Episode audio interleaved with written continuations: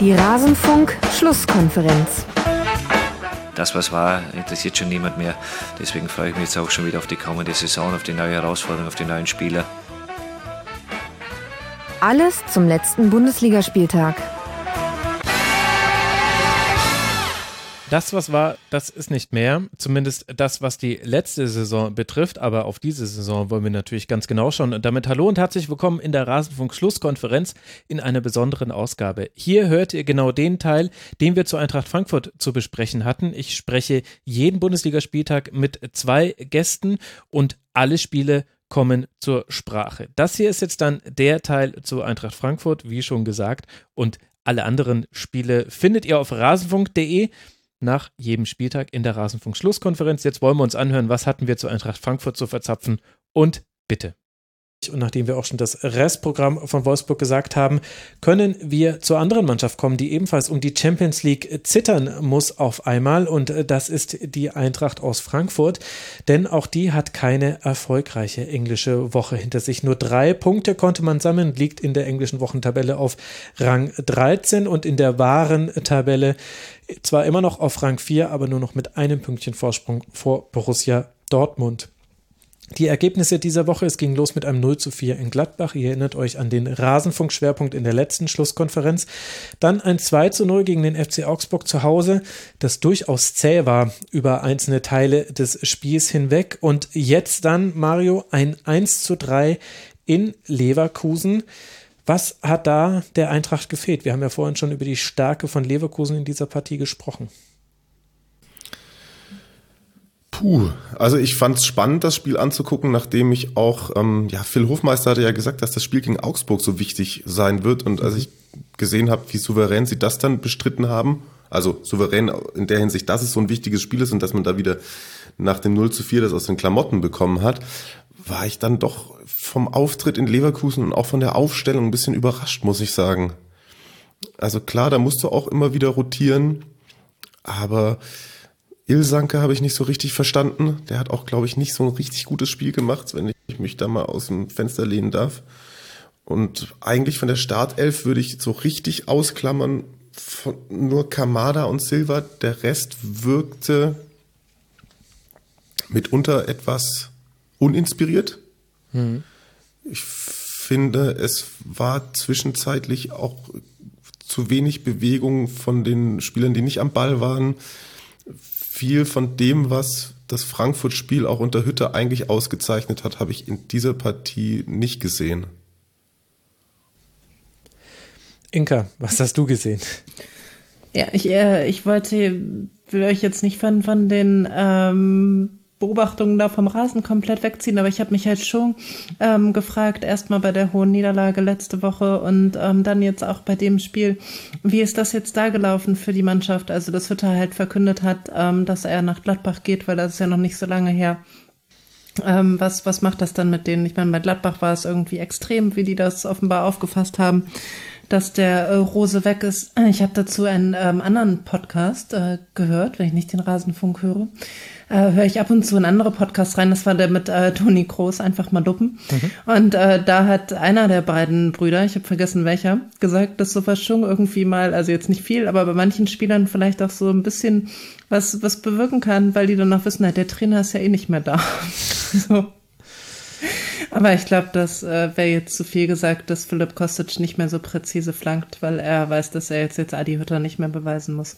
Also die wollen ja letztendlich vor allem was erreichen und es wäre ja für die auch total ähm, blöd, wirklich, wenn sie ähm, diesen vierten Platz noch abgeben. Hm. Ja, ich fand, also jenseits von all den Nebenthemen, die natürlich eine Rolle spielen können, ich glaube ehrlich gesagt, dass Eintracht Frankfurt in diesem Spiel auch ein bisschen ausgecoacht wurde. Also zum einen mit dem Schachzug, das haben wir vorhin schon angesprochen, Tar als Rechtsverteidiger gegen Kostic zu stellen, was über weite Teile des Spiels ganz, ganz hervorragend gepasst äh, hat.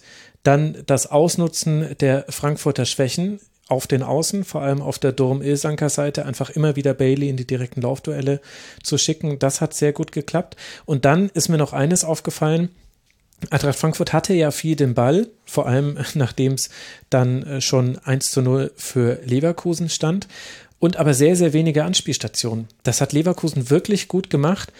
all die Spieler aus dem Spiel zu nehmen, die für den Aufbau wichtig sind bei Eintracht Frankfurt. Und das sind vor allem So, Hasebe und Hinteregger. Und das ist nämlich ein Problem. Das ist ein Problem von Eintracht Frankfurt und das haben wir in der Saison schon gesehen.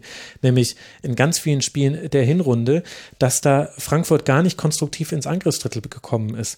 Und das hat Leverkusen auch sehr gut gemacht. Die haben sehr gut zugestellt. Wirtz, finde ich, hat das ziemlich gut gemacht, da einfach mit seinem Deckungsschatten so aus der Verlosung zu nehmen. Hasebe war ein bisschen, das habe ich nicht ganz verstanden. Der war auch manchmal ein bisschen also der hat sich manchmal in Räume fallen lassen, das habe ich nicht ganz nachvollziehen können, aber vielleicht gab es da einen Plan dahinter. Und Hinteregger spielt ja immer wieder noch so gefährliche Aufbaupässe, die auch so ein bisschen riskant aussehen, weil die so laserpassmäßig flach hinten rausgespielt werden. Da hatte er zwei, glaube ich, in diesem Spiel, die auch echt gut waren. Auf Kamada einer und der andere ging in Richtung Barkok, wenn ich mich richtig erinnere. Aber ansonsten gar nicht. Und das hat dann schon gereicht. Und dann war das so die alte Eintracht wieder, die alte Hinrunden-Eintracht. Zu viele Ballverluste. Barkuk zum Beispiel, fand ich, hatte da zu viele Ballverluste. Zu wenige Aktionen auf den Flügeln. Wenn, dann hat Kostic viele direkte Duelle auch diesmal verloren. Und dann, und das fand ich wirklich interessant, hat Adi Hütter halt auch wirklich das laufen lassen. Obwohl dieses Spiel ja auch schon vor dem 0 zu 1 eigentlich lief wie ein 0 zu 1 Spiel. Das Ergebnis gab es bloß noch nicht her hat er erst reagiert in der 76. Minute, hat dann Luka Jovic und Armin Younes gebracht. Und das war dann ehrlich gesagt was, was ich nicht verstanden habe. Will jetzt nicht sagen, hätte er die gleich gebracht, wäre es anders gelaufen und so weiter. So einfach ist es nicht. Aber ehrlicherweise fand ich dafür, dass die Mannschaft so deutlich gezeigt hat, boah, heute läuft es nicht so wirklich bei uns, hat er ihnen auch wenig geholfen, zumindest von außen. Weiß natürlich nicht, was er in der Halbzeit ihnen gesagt hat.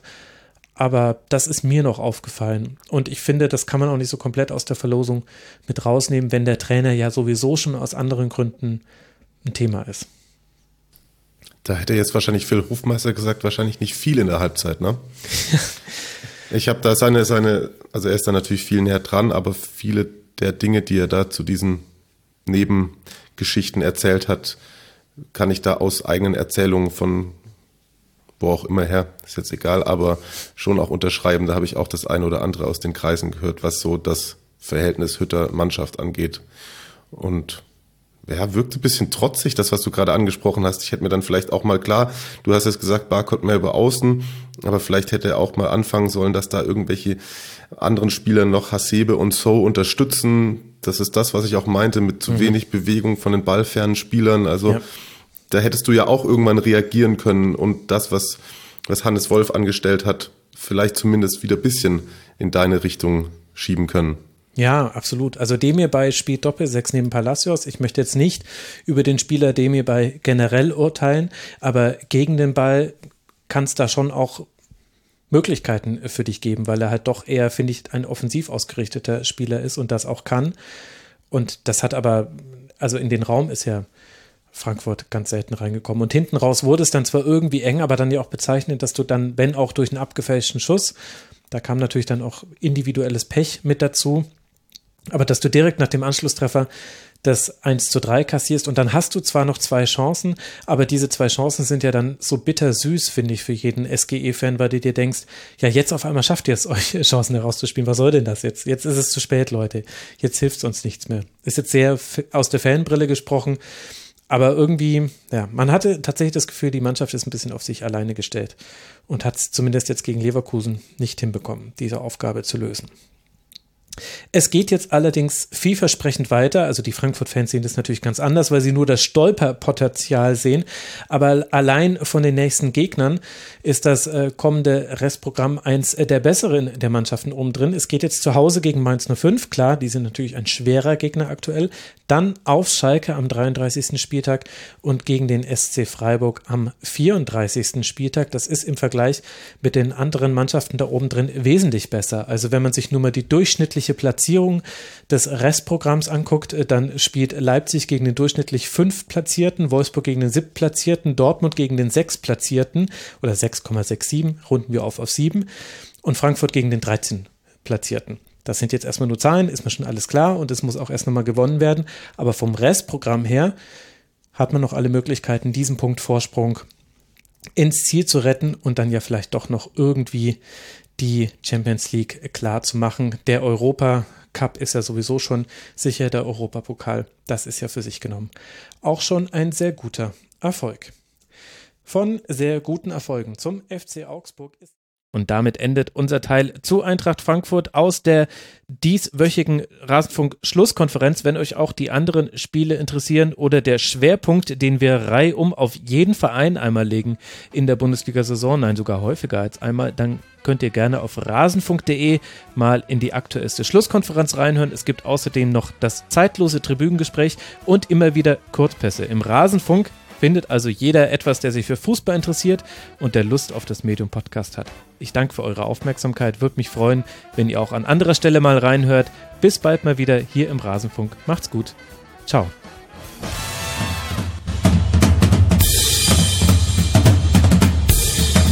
Das war die Rasenfunk-Schlusskonferenz. Wir gehen nun zurück in die angeschlossenen Funkhäuser.